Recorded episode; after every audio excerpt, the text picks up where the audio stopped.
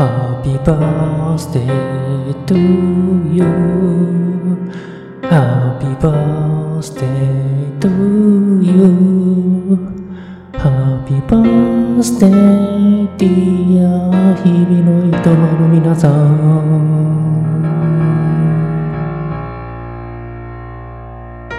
Happy birthday to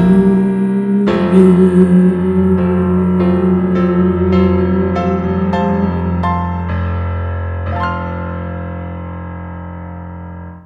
平田と浩二さん、お疲れ様でした。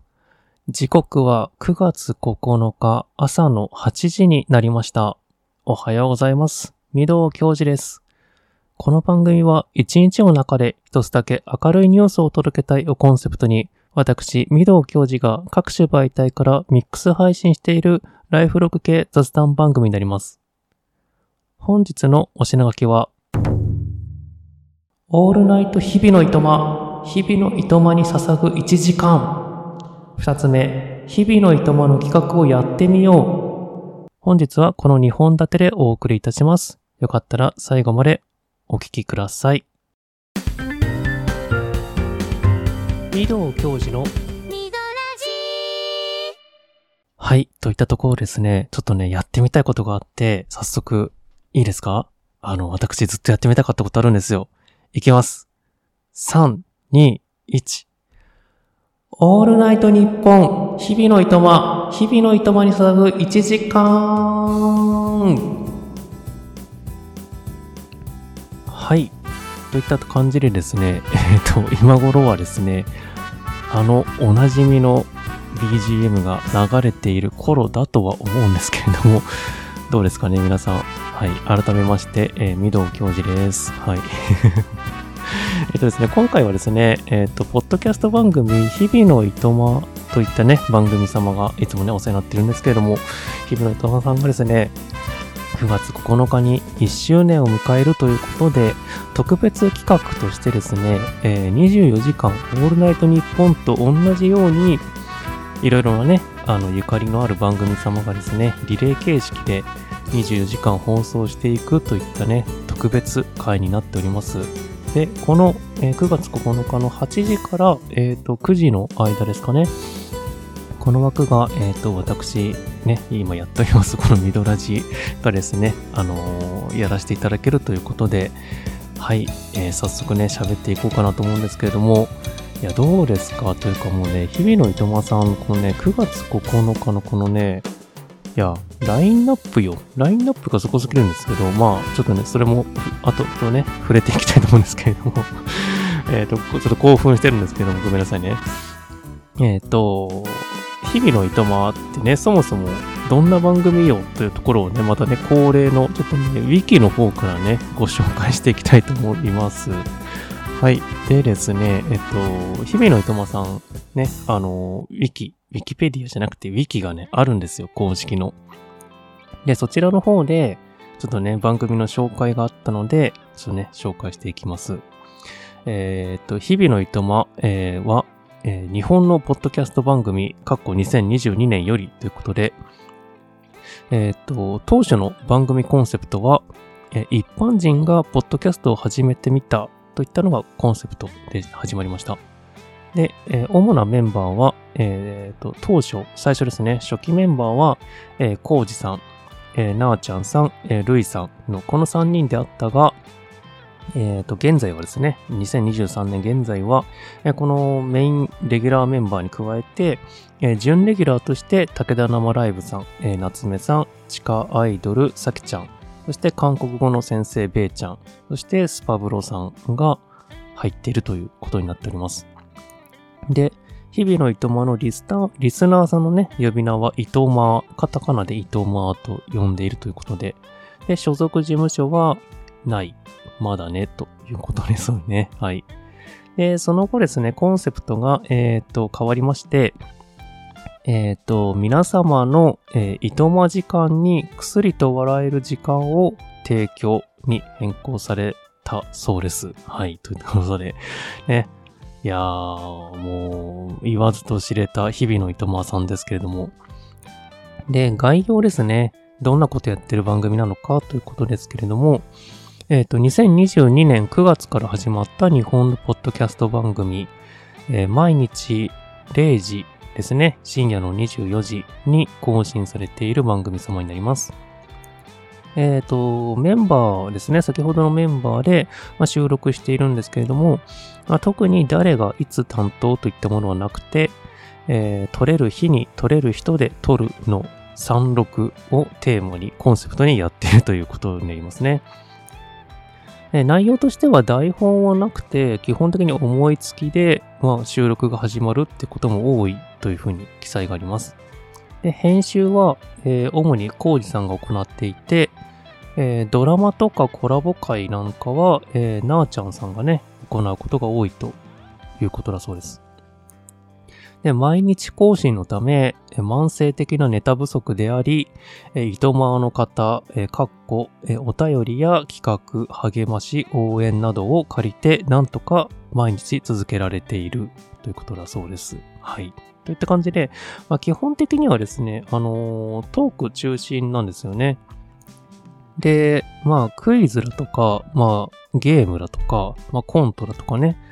まあ、あと寸劇だとかドラマやったりだとか、あと音楽をね、あのー、めちゃくちゃ流しながら、こう、なんか FM ラジオ風に感じでね、やったりだとかっていう回もあったりとかして、結構ね、バラエティ豊かなあのエピソードが多いっていうのが番組様のね、日々の糸間さんの特徴かなと思います。でですね、このウィキなんですよ。ウィキがですね、皆さんご存知でした ?2023 年のね、7月の28日にね、更新されてるって皆さんお気づきでした？はい。私ね、久しぶりにね、ウィキ見たら、あ、更新されてるって思って、いろいろなね、ところがね、変わってるんですよ。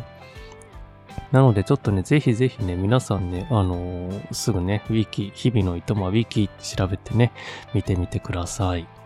といったところで、まあ、日々の糸間さんのところがね、まあ、1周年迎えたということなんですけれども、いやー、なんかね、1周年なんですね、まだね、っていう感じなんですよね あのー、毎日ね、更新されてるので、もはやね、1周年以上のね、エピソード数で言ったら、本当に365をね、あの、やられたということで、いやー、すごいですね。私のこのミドラジはまだね、これが、えー、50何本目なんですよね。まだエピソードで言うと。もう全然ね、日々のいともさんの方がね、大先輩みたいな感じになっちゃってね。いやー、改めてすごいなと思うんですけれども。えっ、とね、今回の、そうそうそう、この、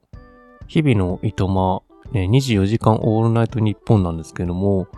これさ、タイムテーブルが本当に半端ないことになってて、あのー、ラインナップがですね、ちょっと軽くご紹介していきますと、えっ、と、9月の9日の、えー、24時からね、あの、今回始まっておりまして、えっ、と、1本目ですね、24時から25時の間ですね、まあ、0時から1時の間は、FB の糸間さんのレギュラーメンバーですね。こちらは、コウジさんと、なーちゃんさんと、ルイさんがやるんですかね。ちょっとレギュラーとしか書いてないんですけども。で、1時から2時の間が、え、日々のいとま準レギュラーの方々でやるということで、なかなかね、やっぱコーチさん、なーちゃんさんとかが入らないでやる回っていうのもなかなか、まあ、珍しいのかなと思うんですけども、これもちょっと聞き応えがある1時間だったんではないでしょうか。で、その後、えっ、と、ここからいろんな番組様が入っていってえ、2時から3時が、え月曜日のオノマトペさん。で、3時から4時がポッドサイエンティストさん。で、4時から5時がノマドさんですね。私の大好きなノマドさん。はい。で、5時から6時が、え大人な話さんですね。で、6時から6時半がローテナントのラジオ局さんですね。で、6時半から、えー、っと、7時が妖怪古伝さんですね。三毛猫に三毛猫さんのあの番組ですよ。で、でですよ、私のこのね、前、前の枠ですよ。7時から8時。ここがですね、平田と浩二さんなんですね。これ平田さんってこれあのね、月曜日のオノマトペの平田さんなんですけれども、いやね、この二人のトークの後、私、これね、今放送されてるんですけれども、どうですか？もうね、あの、た、谷なんですよね。どれだけ盛り上がったんだろうなって思うんですけれども、その直後がね、私の番組なんですよ。で、その後ですよ。私、これ今9時までやるじゃないですか。その後9時から10時の枠が、おもらしラジオさんがやるんですよ。いや、もう完全にね、なんかもういや、盛り上がりと盛り上がりの狭間にいるっていう形のね、場所になっていて、いや、皆さんね、ここで離脱されると思うんですけれども、まあね、ぜひぜひね あのもうね、後ろ番組と前番組がもうめちゃくちゃ面白いので、いや、もうしょうがないっちゃしょうがないんですけれども、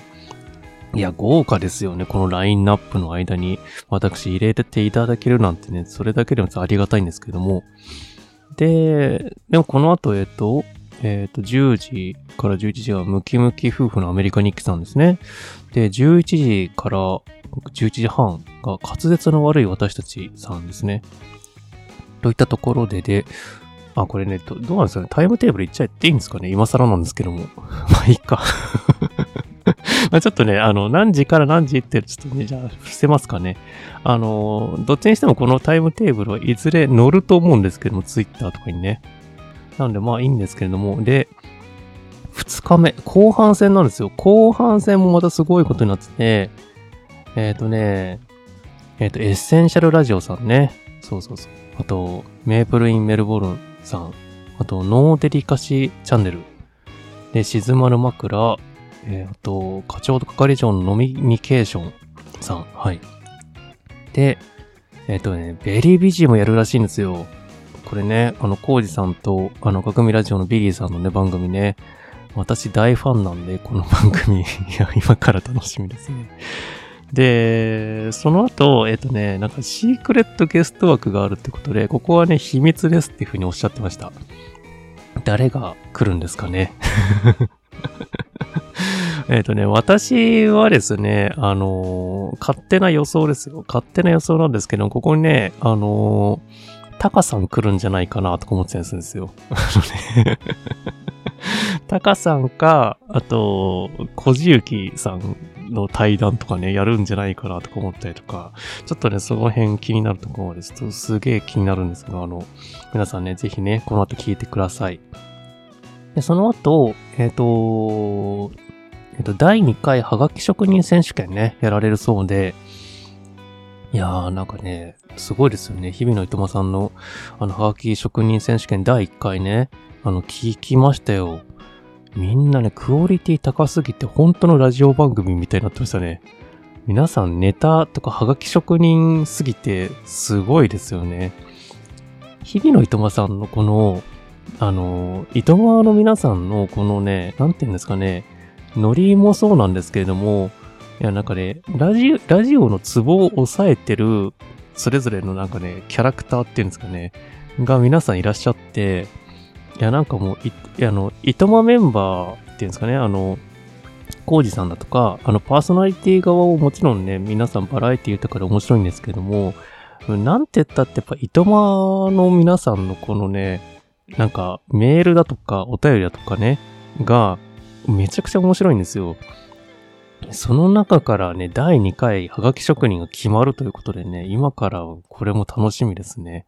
爆笑エピソードだらけだと思うので なんか選ぶの大変そうですけど、いやね、これも気になりますね。で、その後、これね、一番私気になってるのが、えっとね、赤組ラジオさんもやられるそうなんですよ。で、赤組ラジオさんが、あのー、すごい長い時間やるんですよ。これね、何やるんだろう。いや、マジで、いや、だって、赤組ラジオさんっていつも、あのー、30分ぐらいなんですよね。だいたい平均で。なんですけど、今回この、ね、まあ、もうゴールデンの一番いいところだと思うんですけども、まあ、ラジオで言うとね、これ赤組ラジオさん、ちょっとめちゃくちゃ気になりますね。なんかね、あの、やっぱ一番こう、まあ、全部ね、あの、タイムテーブル改めて見ると、まあ、豪華ですよね。豪華だし、なんか、なんかもうこ、これ、これがね、あの、プレイリストでまとまるらしいという噂は聞いております。あの、コウジさんがするかもみたいな話をされていたんですけれども、あのね、このね、日々のいとま24時間ポッドキャストのこのね、プレイリストね、全部まとまったのが出ると思うんですけども、これね、マジで鉄板の番組なんじゃないですかね。で、もう、なんか、ね、申し訳ないっていうか、私が入ってしまってよかったのかなと思うんですけど、いや、マジで楽しみですね。はい、といったところで。で、最後は、最後の1時間はね、また日々の伊藤さんがやられるっていうことで、ま、ここでね、ま、最後の、まあ、毎日更新のね、まあ、ラストを締めるっていう形になるそうです。はい。ということで、まあ、ね、おめ、おめでとうございます。お疲れ様ですって感じなんですけども で、そうですね。まあいろいろと、あの、日々のいとまさんの思い出をちょっとね、語っていこうかなと思うんですけども、えっとね、まずね、好きなエピソードね、あのー、360何話あるので、正直ね、選ぶのが大変と言いますか、どれもこれも思い出はあるんですけども、まあ、あえて選ぶとしたらどうなのかっていうところなんですけども、えっとね、そうそうそう。で、この間まで、あのー、この好きなエピソードトップ3をね、あの、皆さんに投票で選んでくださいみたいなね、日々の歌もさんの方で企画やられていて、私もね、あの、応募させていただきました。投票させていただきました。で、えっとね、人気ナンバーワンだった、あの、エピソードは、あのー、ポッドキャストってあの、毎回ね、エピソードごとにあの、日々の歌さんってあの、サムネイル画像ってね、一番最初に出てくるトップ画面のところね、エピソードのね、が、あの、まあ、その画像あれ手作りで毎回作られてるってことらしいんですけれども、それがね、あの、ナンバーワンエピソードになった、そのサムネイル画像が T シャツになるということらしいので、いやね、楽しみですね。いや、どれも個性的らしいっていう感じなんですけども。で、私が選んだ、えー、エピソードね、ちょっと発表していきますと、えっ、ー、とね、実は5、5、5エピソードあります。あの、トップ3、その中で、ちょっとね、厳選したんで、それは、日々の友さんには送ったんですけれども、えっとね、小、えっ、と、まずね、一つ目が、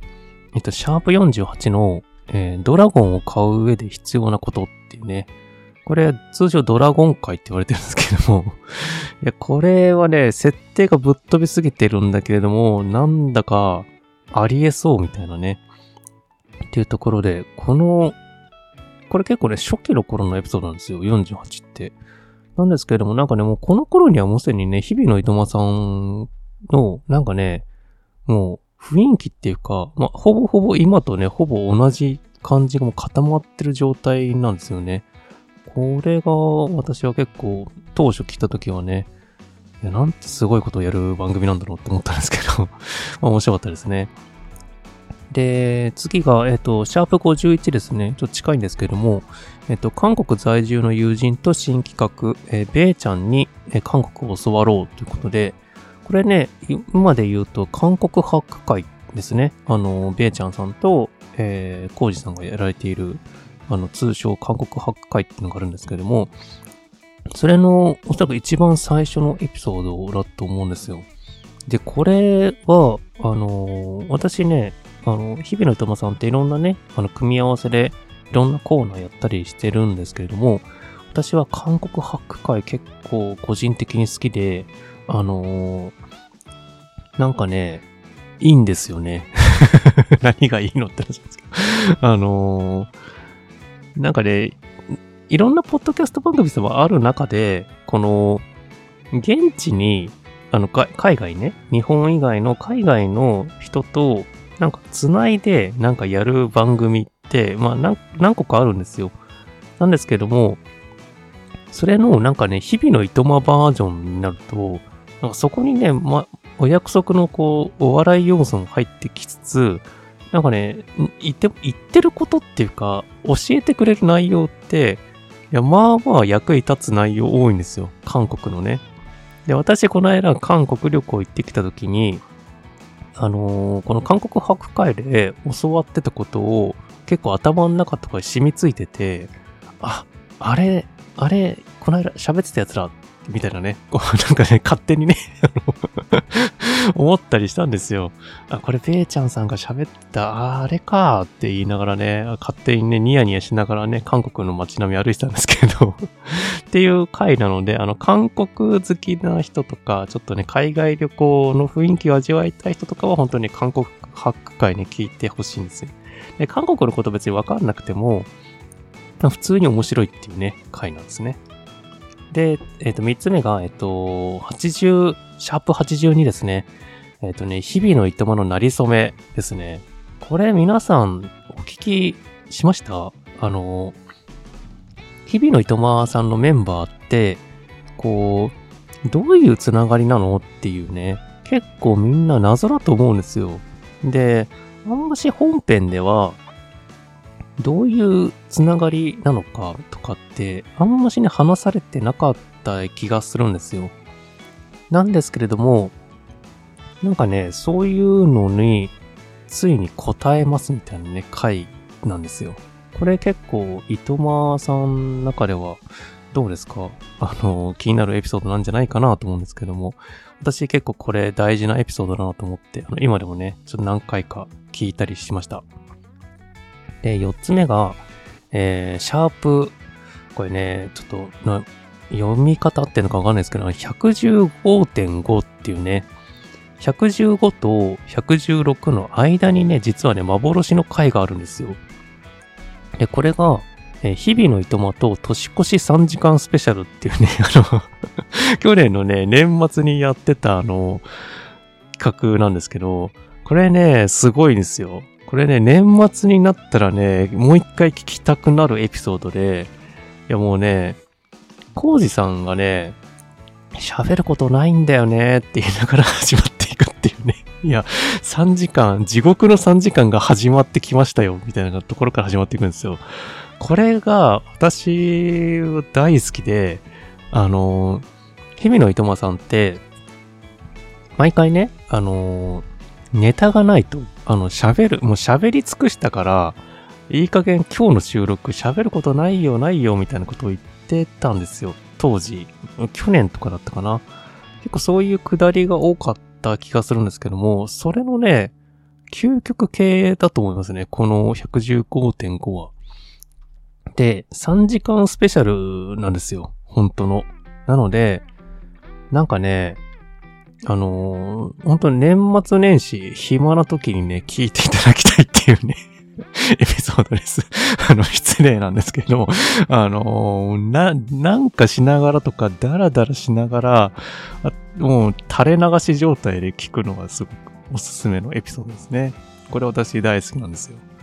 で、次がね、えっと、シャープ134のマリンバじゃないのよっていうね。これも好きですね。いや、これもう名言が生まれた回でもあると思うんですけども、いや、これもう好きです。あの、もう、もう聞いていただけたら何のことなのかってわかると思うんですけれども、あこれ結構ね、おすすめですね。で、えっとね、個人的に、あの、思っていたのが、あの、このね、えっと、人気ナンバーワンだったエピソードの、まあ、画像がね、T シャツになるって話なんですけども、個人的に私がリクエストしたい T シャツのデザインが実はありまして、あの、日々のいとまさんのハーフバースデーやった時に、あの、いとまメンバーのね、イラストが、あの、確か Twitter とかね、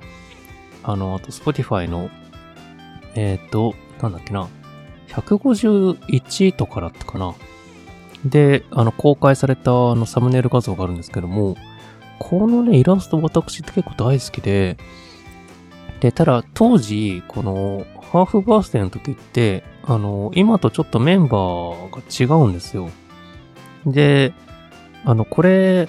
この時のメンバーってあの 5, 5名のね、方のイラストなんですけれども、これのね、あの、フルバージョンが見たいなと思うんですよ。今の2023年のこの今9月の、えっ、と、レ、レギュラーと準レギュラーの皆さん全員のイラストが入ったなんか画像っていうんですかね。が T シャツになったらめちゃくちゃ欲しいなと思ってます。ただ私はイラスト描けないんですけれども。まあね、それがちょっと欲し、なったら私絶対 T シャツ買いますね。で、まあなんかね、うんと、公式グッズも、なんか1周年迎えたらぼちぼちやるかもみたいな話をされてたんですよ。でそれも何が出るのか全然わからないですよ。わからないんですけれども、T シャツはまあ来るじゃんって思うんですよ。T シャツ来るでしょって思って。でね、あのー、なんかね、ハンカチとか欲しいんですよ。あの、日々のいとまっていうタイトルロゴあるじゃないですか。あれのね、なんか印字されたね、ハンカチとかワンポイントで欲しいんですよね。でもそれがもうもらえたら、もらえたらまあ買うんですけれども ぜひね、作っていただきたいと思っております といったところではね、あの、好きなエピソード、まあ、いろいろと皆さんね、それぞれあると思うんですけども、私はこんな感じですかね。どの回もでももう好きで、なんかね、何回も聞き返してるエピソードいっぱいあるんですよ。だまあまあ、まあね、あえて選ぶならっていうところですかね。はい。で、えっ、ー、とね、そうそう。で、あとね、日々のいとまさんと、えっ、ー、と、私ね、このね、ミドラジがですね、えっ、ー、と、交流、どんな感じで交流してきたのかっていうのをちょっとね、振り返ってみたんですよ。で、お便りをね、私何回かお送りしたことがありまして、で、まあね、あの、取り上げていただいた回というものが実はありまして、えっ、ー、と、シャープ155のですね、ミドラジさんからトークテーマ DM もらえたから音楽つけて遊んでみたよというエピソードがあるんですけれども、こちらはですね、私がおそらく最初に、えっ、ー、と、お便りをね、送った回だったと思うんですよ。で、いや、なんかね、内容はね、大した内容送ってないかったと思うんですけれども、あの、めちゃくちゃ面白いんですよ。でもさすが日々の糸間さんだなと思っていて、あの、まあ、もしね、お暇な方はこれ聞いていただきたいんですけども、あの、ぜひね、これね、あの、Spotify の、あの、無料会員の方で聞いていただきたいんですよ。あの、Spotify ってミュージックプラストークっていうね、あのサービスが実はありまして、えっと、Spotify 上に上がってる音楽を、実はね、あの、入れることができるんですよ。ただ、無料会員だと、そこの音楽のところっていうのが、あの、10秒とかね、なんかそのぐらいに短縮されて状態で挿入されるんですけれども、この回っていうのがめちゃくちゃ音楽めちゃくちゃ流してくれていて、あの、トークの内容、私が送ったお便りに対する内容よりも、音楽の方がね、再生数っていうか、あの、タイム的にね、長いっていう回なんですよ こんなことをね、あの、やっていただけるなんてね、当時思ってなくて、あ、すごい回になったなって思って、ちょっとね、当時はめちゃくちゃね、電車の中でこれ聞いたんですけれども、めちゃくちゃ笑いながらね、電車乗ってたのを覚えています。で、えっ、ー、と、次がですね、えっ、ー、と、お便りで、そうそう、で、200、えシャープ263と、え269の、えー、K1 グランプリっていうね、ものがありました。で、こちらは、えっ、と、えっ、とね、シャープ189で、実は私がですね、あの、日々のいとまさんに、えー、ゲスト出演した回が実はありまして、で、その時に、あのーなんかね、話になったんですよ。あのー、企画持ち込んでいただけたんですよね、みたいな、無茶ぶりがね、ありまして で、な、何を考えたのか、当時確かね、あのー、バレンタインやって、あ、じゃクリスマスやって、日々のトマさんの中でクリスマス企画みたいなのやった後、その後、バレンタイン企画やって、で、ホワイトデー企画みたいな感じの流れが確かあったんですよ。あの、みんなね、リスナーの方からの、そのエピソードをね、バレンタインだったらバレンタインのエピソードとかっていう感じで、なんか募集するみたいなコーナーが流れがあって、でその時に、私が、確か出演した時が、確かホワイトデーの後だったと思うんですけども、その流れで、あのー、要は K1 ですね。あの、キス1ということでね、キスエピソードナンバーワンを決めようじゃないかというね、あの、持ち込み企画をやらせていただいたんですけれども、のいう回なんですよ。263と269ってのが。で、えっと、キス1グランプリ、まあ、K1 グランプリはですね、あの、私は、あの、エピソードといいますか、あの、ネタメールを送らせていただいて、ラジオドラマ風みたいなね、ま、ラジオドラマじゃないですね。もはや、あれはコントですかね。なんかね恐ろしいものをあれを作ってるなと思うんですけども、なんかね、ふとね、降りてきたんですよね、あのエピソードって。で、台本を作りまして、あの、セリフとかね、あの設定とか、すげえ書いたんですよ。あの、確か放送の時に、コウジさんとかなーちゃんさんがね、若干触れてくれたんですけども、あの、めちゃくちゃね、細かい設定まで作ったんですよ。もう、コウジさんが何々役とか、なーちゃんさんが何々役みたいな。で、その、どこどこの、なんかね、会社に勤めてるとかっていうのとか、いろんなね、細かいね、プロフィール的なものをね、バーって書いたんですよ。で、それをぜひ落とし込んでやってくださいみたいなね、あの、無茶ぶりをしてたんですよ。で、ただそれをね、あの、伊藤メンバーのね、方々がやってくださいまして、めちゃくちゃ演技力高くて、いや、あれはね、すごい回だったなと思ってます。まあ、その説は本当にありがとうございましたっていう感じで、まあ、ぜひね、そのね、再現ドラマ風コントみたいなのね、あの、もう、なんか面白かったので、そちらもね、ぜひ聞いてもらいたいところですかね。はい、といったところで、あとはまあ、そうですね、まあ、ミドラジにも、いつ、いつかね、日々のいとまさんね、あの、ゲストでね、遊びに来てほしいなと思っております。来てくれないかな？あのー、何ですかね。日々のいとまさんに私がゲスト出演した時に、あのー、確かね、えっと、コウジさんとなーちゃんさんとね、あの、お話しさせていただいたんですよ。で、その時もめちゃくちゃ面白かったんですけども、あの、その時のなんか、えっ、と、アフタートークだったかな？かなんかの時に話した時に、あのー、なんか他のメンバーの方とはどうですかみたいなね、話確かなったんじゃなかったかなと思うんですけども、えっとね、えっと、私、あの、実はですね、いとまメンバーの中で、あの、お話ししてみたい方いらっしゃいまして、あの、私が個人的にね、大ファンなのが、あの、夏目さんなんですよ。で、夏目さんと、えっ、とね、竹生さんね、武田生ライブさんね、あの、お話ししてみたくて、いや、めちゃくちゃ楽しいんだろうなと思うんですよ。で、まあ、いつかね、またね、この、まあ、今回1周年終わった後、まあ、ちょっとね、休憩されて、落ち着かれて、まあね、日々のいとまさんがね、続いてくださることを願っているんですけれども まあ、時に、まあ、いつかね、またね、私がこうゲストとしてちょっとお邪魔してさせていただいて、その時にね、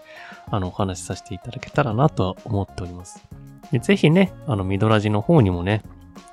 こう、来てもらえたら嬉しいですね。思いっきし、なんか裏話的なこととかもね、もう一周年走り切った後のね、この、ね、糸間の方々がね、365回更新、走り切った感想とかね、こう1年間でいつやばかった、いつきつかったのかとかね、なんかね、そういう話とかもね、いつか聞いてみたいなと思ってますね。あましてこう、なんかね、毎日更新されたっていう話って、あの、番組の中でもお話しされてはいるんですけれども、きっとね。で、大変だということはもちろんもう、もう聞いてる私たち糸間からもね、十分分かってます。めちゃくちゃ大変だったんだろうなっていうのは分かってるんですけれども、それをね、無事にね、走り抜けたということでね、なんかもう、何ですかね、なんか、ポッドキャスト界のもはや伝説みたいな感じなので、なんかそういう、やったことがないね、そういうなんかいろんなことだとか、聞いてみたいなと思ってますね。あと、これからのなんかね、日々のいとまさんね、何をやっていくのかっていうところもね、なんかそんな話とかも聞きたいなと、なんかいろいろと聞きたいこといっぱいあって、っていう感じですかね。あのぜひぜひね、あの、遊びに来てくれたら嬉しいなと思っております。はい。といったところでね、本日の曲をご紹介していきましょう。はい。えっ、ー、と、もうね、日々のいとまと言ったらもうね、この曲しかないっていうね、話なんですよ。もうね えっと、ハーフバースデーの時ですかね。そうそうそう、あの、シャープ181でね、あの、発表された、日々のいとまのね、テーマソングですよ。皆さんご存知ですか？はい。えー、武田生ライブさんと、えー、夏目さんで、日々の君のいとまに、どうぞ。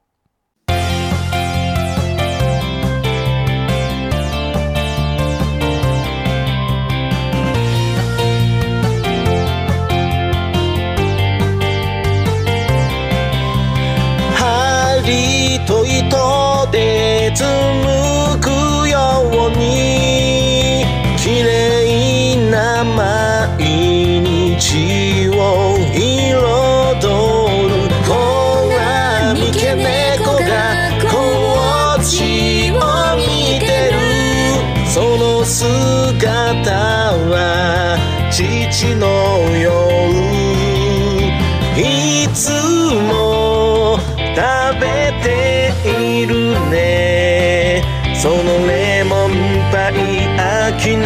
しやめれ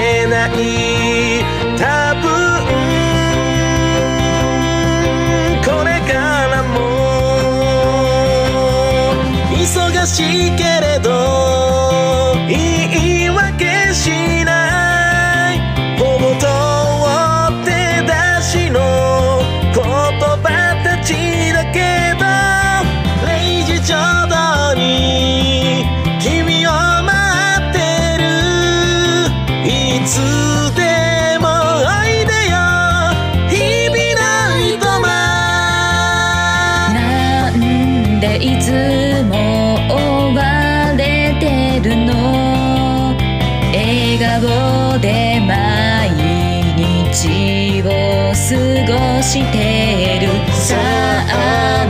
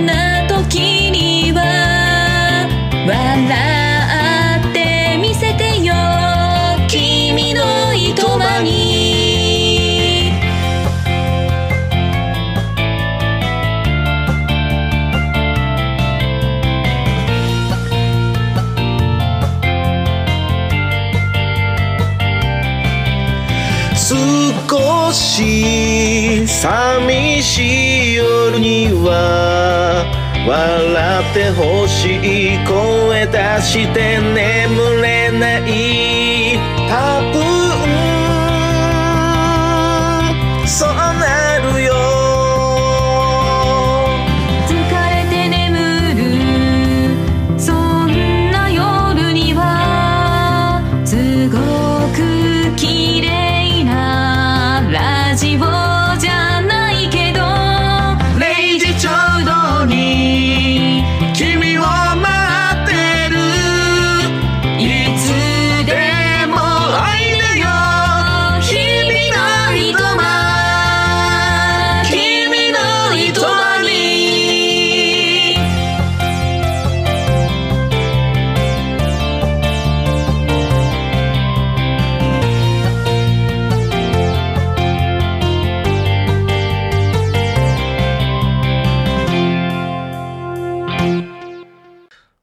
お聞きいただきましたのは、武田生ライブさん、夏目さんで、日々の君のいとまにでした。作詞はね、あのー、コウジさんがやられていて、で、作曲の方は、えっ、と、赤組ラジオのね、ビリーさんがやられているということで、いや、改めてね、この曲はいい曲なんですよね。で、先ほど、あの、冒頭にね、あの、紹介したあの、日々のいとまのウィキの方にですね、この日々のいとまのテーマソングの、あの、歌詞がね、載ってるんですよ。皆さん。で、歌詞を、あのまあね、聞きながらでもいいので、見ていただき、読んでいただきたいんですけれども、このね、真ん中、えっ、とね、A メロのサビ、サビぐらいですかね。あの、えっ、と、忙しいけれど言い訳しない、ほぼ取って出しの言葉たちだけど、0時ちょうどに君を待ってる。いつでもおいでよ、日々のいとま。もうね、ここが最高ですよね。いやもう0時ちょうどに君を待ってるっていうね。もうまさに日々のいとまってこうだよなっていう感じの歌詞で、いやー、なんかね、いいですよね。本当にこの曲名曲だなと思っていて、で、なんかなんかね、普通にあの、武田生ライブさんと夏目さんがね、歌が上手いっていうね。あの、ちょうどね、今日のね、このね、あのー、コンビドラでね、あのー、オープニングのところで、おそらく私のアカペラがね、入ってると思うんですよ。あの、ピアノね、あの、弾きながらね、やってると思うんですけど。あの、あの歌唱力に比べたらね、もうね、うん、ひどいもんなんでね。まあ、ぜひぜひね、あの、武田生ライブさん、夏目さんのね、この曲、名曲なのでね、ぜひ皆さん聴いてみてください。御堂教授のミドラはい、えー、二つ目のコーナーですね。えー、日々のいとまの企画をやってみようのコーナーですね。えっ、ー、と、こちらはですね、あのー、ま、普段ね、あの、日々のいとまさんがやられている、えー、いろんなね、まあ、企画ですね、をやられていたんですけれども、まあ、それをですね、ちょっとね、お借りして、なんかやってみようかな、みたいなことを考えてみました。実はですね、この企画、あの、なんですかね、ツイッターの方で、ちょっと緊急募集してまして、えっと、有名なね、あの、ネガティブカルタのコーナーの皆さんからね、回答何かありませんかみたいな感じで、あの、実は募集をしていたんですけども、まあ、来ないと。来ないんですよ やっぱり、ちょっとね、大喜利的なコーナーなんで、若干やっぱ厳しいですよね、ツイッターで募集するの。なので、私、ちょっとアドリブで考えたりとかしたので、ちょっとね、それをね、かん、やっていこうかなと思っています。はい。えー、地獄の企画ですね。日々の伊藤さんね、毎回ね、このね、頭をひねらせる企画多いので、なかなかちょっとね、私も日々の伊藤メンバーになったつもりでね、やっていきたいと思っております。えっ、ー、と、ネガティブカルタっていうのは、あ行、えっ、ー、とカル、カルタですね。あいうえおのね、カルタですね。からで、えっ、ー、と、あ行から順番に、えっ、ー、と、ちょっとネガティブなね、カルタを読み上げていくっていう、まあ、企画のコーナーなんですけれども、えっと、日々の糸間さんでやってた時は、えっ、と、あ行からなんか順番に始まっていって、で、んまで行ったんですかね、最終的には。で、ツイッターのスペース生配信とかで、皆さんでね、あの、リスナーの方も交えながら、ちょっとやっていくみたいなね、まあ、人気の企画コーナーなんですけれども、今回はちょっと生配信じゃないので、私がね、即興でいくつか考えていくっていう感じですかね。えっ、ー、と、じゃあまず、で、えっ、ー、と、お題ですね。えっ、ー、と、あ行から順番にやっていくのはちょっと大変なので、頭文字3つ考えました。で、1つ目が、えっ、と、い、糸間ですね。えっと、日々の糸間の糸間から取りまして、い、い行と、えー、都行と魔行ですね。の、この3つでやっていきたいと思っております。はい。皆さんもね、あの、これ聞きながらね、ちょっと考えてみてくださいね。ちょっとネガティブなね、いだったら、まあ、いから始まる、ちょっとネガティブな、まあ、文章とかね、一言とかですかね。えっ、ー、と、じゃあやっていきましょうか。思いつくかな？えっ、ー、とね、まず、じゃあ E からいきましょうか。えっ、ー、と、E から始まる、え、ネガティブカルタ。はい、えー、いくら持ってる？ですね。はい。いくら持ってる？これはですね、私実際に言われたセリフだったんですよね、確かね。あの、先輩かなんかとなんか、食事に行った時に、なんかね、新人歓迎会みたいなどっちか時だったと思うんですよ。で、まあ食事するじゃないですか。で、まあお会計になって、まあそろそろね、じゃあお開きにして、こうね、あの、これからもよろしくね、みたいな時になって、で、会計行って、で、まあ一応、まあ歓迎会なんですけれども、まあ一応ね、財布を出すふりをして、あ、そしたらもう先輩がね、や、いいよいいよいいよ、あの、今日歓迎会だから、みたいな感じで、あの、まあね、今日おごりだから、みたいな感じで言ってくれたんですよ。まあね、まあ、そうだろうなと思いながらね。まあ、そうは言いつつも、まあ、ありがとうございます、みたいな、ごちそうになります、みたいな感じで、こう、ちょっと、してたら、親っていうね、なんか先輩が、うーんって思って、なんかね、レジで、なんか結構時間経ってるんですよ。で、どうしたのかなって思って、まあ、先輩どうしました？みたいな感じで聞きに行ったら、ええね、あの、ミドくんごめんねって言って、いくら持ってる？って聞かれたんですよ。みたいな感じで。え、いえ、何？お金ないんすか？みたいな感じで。あー、じゃあ、じゃあ、え、あのまあ、その時は私はね、あのたまたまね、お財布に結構お金が入ってた時だったので、あ、じゃあ、あの、全然大丈夫ですよ、みたいな感じで。そしたら、うん、じゃあ、あの、2万円ぐらい足りないんだけどっていうんで、2万円も足りないのみたいな思って。いや、まあ結構足りないっすね、みたいなのだったんですよ。でまあ、あったからよかったんですよ。なので、まあ、ほぼほぼ私がね、払うみたいな感じになったんですよ、割合としては。で、まあ、後日ね、ちゃんと生産はされたんですけれども、まさかね、私、後にも先にもね、あれですかね、歓迎会で、ね、自分で多めに払ったってのはあれ初めてでしたね。皆さんね、歓迎会とか、まあ、ちょうどね、この9月とかって、会社とかでね、あの、人事異動だとかね、まあいろいろとあると思うんですけれども、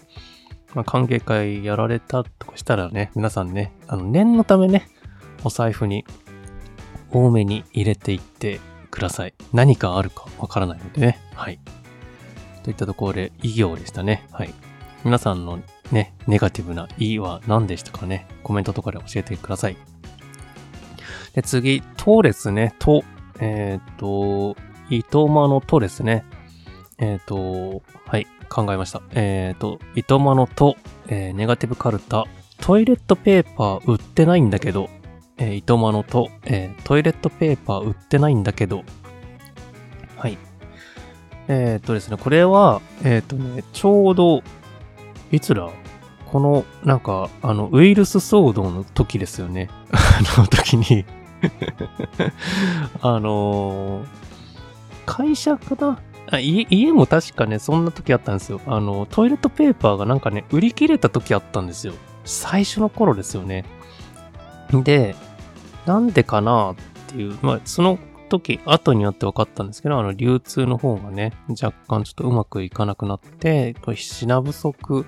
なんか、青、なんかツイッターとか SNS でなんかね、あの、トイレットペーパーが品不足になるみたいな感じのなんか情報が拡散しちゃって、それでみんなね、なんか一気に買い占めにかかったみたいな時だったんですよ。で同じように確かね、マスクも買い占めになってなんかもう、どこ行っても売ってないみたいな時期になった時に、とね会社でも確かね、あの、私、この消耗品とかね、備品とか発注したりとかする仕事もあるんですけれども、会社でも、あの、トイレットペーパーとマスクが実はね、買えなくなった時期がありまして、で、やばいんですよ。あの、家とは違って、あの、会社になってしまうと、トイレットペーパーが買えないということになってしまうと、ちょっとした問題になったんですよ。わかりますか？で、親って話になったんですよね。ない、ないんすか？みたいな。会社で、あの、他の人に言われて。で、買えないんですよって、あの、もう売ってなくて、っていう話になって、そしたらもう、社員のなんか誰かが、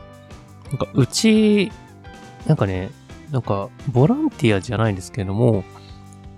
なんか家から一人一個ずつトイレットペーパー持ってこようぜみたいなね、時になったことがあるんですよ。で、その時に なんか皆さんね、本当に、あの、協力してくださった方が何名かいて、あの、カバンにね、リュックとかに、あの、トイレットペーパーに2、3個ね、詰めて、持ってきてくれたってことがありましたね。あの時はなんか、すごく、あ、なんかこんな時代が来るとはな、みたいな、なんか、トイレットペーパーなくなるみたいなね、話って、昔聞いたことがあったんですけども、まあまあ、まさか生きてる間こんなことが経験するとはとね、思いましたね。はい。といったところで、まあ、糸間のとはトイレットペーパー売ってないんだけど、ですただ。はい。で、えっ、ー、と、まあがね、はい、はい、ありました。はい。えっ、ー、とですね、糸間のまはですね、えー、枕が一つ足りないんだけどですね。はい。先ほどのトイレットペーパーと似てますけれども、これね、枕が一つ足りないってことで、何かと言いますと、えっ、ー、と、先日ね、私、あの、久しぶりの海外旅行ね、韓国行ってきたって話を何回かしてますけれども、その時に、あの、えっ、ー、とですね、私が入った部屋ですね、ホテルの部屋が、まあ普通にあの二人でいるツイン、ツインのね、部屋だったんですよ。なんですけれども、なぜか、あの片方の方の枕がなくてですね。ベッドメイキングされてるんですよ、しっかりと。ベッドメイキングされてるのに、なぜか二つのうち片方だけ枕がない状態でなんかね、ピシッとね、シーツとか被せたって完璧になってるんですけど、何か足りないなって思ったんですよ。そしたら、枕がないって話になったんですよ。あれ？って思って、で、まあ、こ、落ち、落ちてんじゃないの？みたいな話になったんですよね。あの、ベッドの横とかに。に、で、探したんですけれども、まあ、どうしてもなくて、で、なんかね、枕って、あの、普通のね、寝る時用の枕と、あの、枕の後ろになんかね、乗せてる、なんか大きいサイズの枕ってわかりますかね？なんかちょっとよ、あの、背もたれ的に使える枕っていうんですかね？枕をこう、大きい枕を一番外側にして、で、間に普通の枕をなんか腰のとことかね、あの頭のとことかにヘッドレストみたいな代わりにして、こう壁に寄りかかるみたいなっていうやり方ができるような2個セットなんですよ。で、えっと、なかった方の枕って、その、大きい方の枕はあるんですよ。なんですけれども、普通のサイズの、あの、普通の寝る時用の枕だけがなくて、あれ？と思って、で、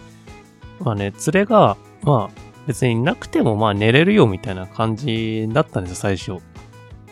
大きい方あるからって話だったんですで、まあ、そう、そうみたいな感じで話してたんですけれども、やっぱりね、いざね、夜迎えると、なんか眠れないんだけど、みたいな話になって、やっぱね、やっぱそうだよねって話になって、まあね、あれ、腰にね、背もたれに使う用の枕だからやっぱ無理よねって話になって、しょうがないんで、あのー、ね、あのー、ロビーのところ行って枕がないんですって話をして、枕をね、もらってきたっていうことがありました。皆さんね、韓国旅行と かね、海外旅行とか、まあ、国内旅行ね、行かれるときにね、一番最初にね、部屋入ったらチェックしてくださいね。枕がちゃんとね、ベッドの数分だけあるのかどうかってことをね、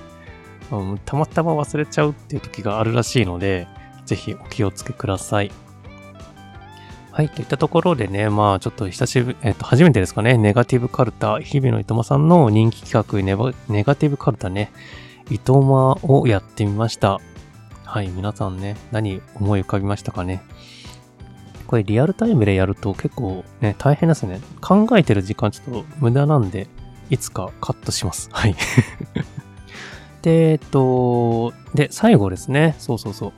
えっと、改めて、えっとね、日々の糸間に向けて、あの、一周年ね、まあ、ご挨拶と言いますか、メッセージですかね。はい。まあ、改めて言うことなのかどうかわかんないんですけども、えっ、ー、と、改めてね、あの、1周年おめでとうございます。あの、番組が開始してからね、まだ本当に1年だったということで、本当に素直に驚いてる限りなんですけども、えっ、ー、とね、実は番組が始まったね、初期の頃から、実はこっそり聞いてるんですよ。私。あの、これは本当の話で。で、ただ、ツイッターとかで絡ませていただいたのは、えっ、ー、と、だいぶ経ってからだと思うんですよ。年明けしてからだったんじゃないかなと思うんですけども。だ年末の企画の頃とか、お正月のね、あの、頃から実は結構ほぼほぼ聞いてたって感じだったので、結構初期組なのかなと思ってます。で、そうですね。あの、ゲストでね、あの、お邪魔させていただいたりだとか、まあ、番組にね、あの、お便りを送らせていただいたりって際にもですね、あの、取り上げていただいて、まあ、面白くね、していただいたんで、本当にその説はありがとうございました。で、日々のいとまさんのこの毎日更新っていうね、このね、狂った番組コンセプトですよね。これをですね、まあ、なんかね、ポッドキャスト界の本当にね、生ける伝説だなというふうにね、思っていて、なんかそれリアルタイムに見れるっていうのがね、なんかね、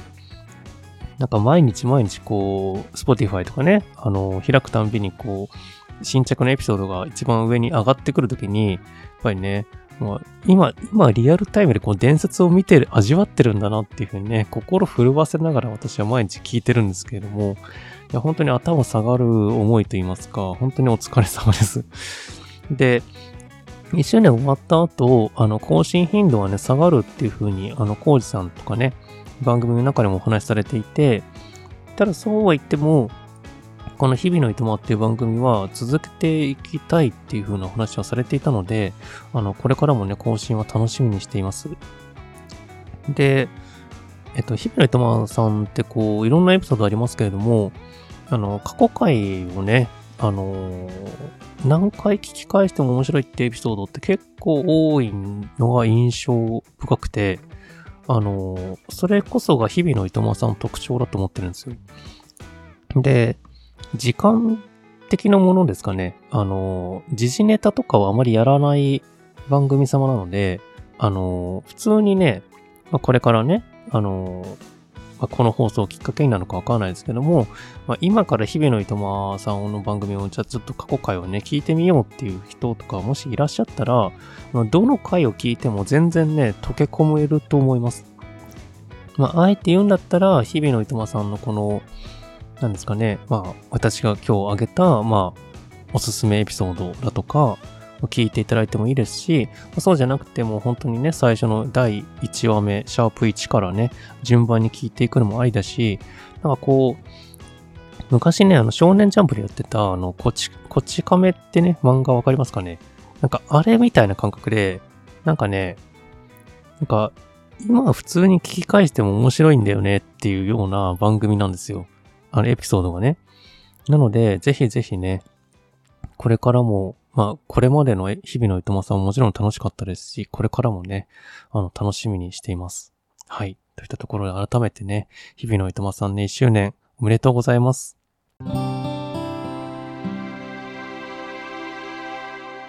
提供は、御堂教授でした。はい。えっ、ー、と、エンディング入っていきたいと思います。えー、本日の振り返り、えー、一つ目、えー、オールナイト日々のいとま、日々のいとまに捧ぐ1時間。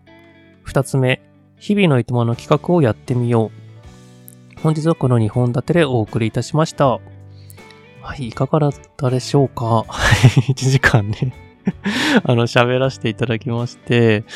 いや、なんかね、1時間じゃ足りないですね、やっぱりね。あの、思いが溢れてしまうと言いますか、なんか、やっぱり大好きな番組様のことをね、こう喋れるってやっぱすごく幸せな時間だなというふうに思っているんですけども、まあね、あの、この後ね、えっ、ー、と、9時からですかね、あの、おもらしラジオさんがね、やられるということで、いや、楽しみですね。私のこの1時間よりも全然ね、爆笑の渦にねなると思うんですけれども、私ね、大しラジオさんもめちゃくちゃ聞いてて、あの、やっぱね、鉄板のあの GG 会がね、大好きなんですよ。いやー、なんかね、な、何やるんですかね、この後ね。GG 会だったら嬉しいですね。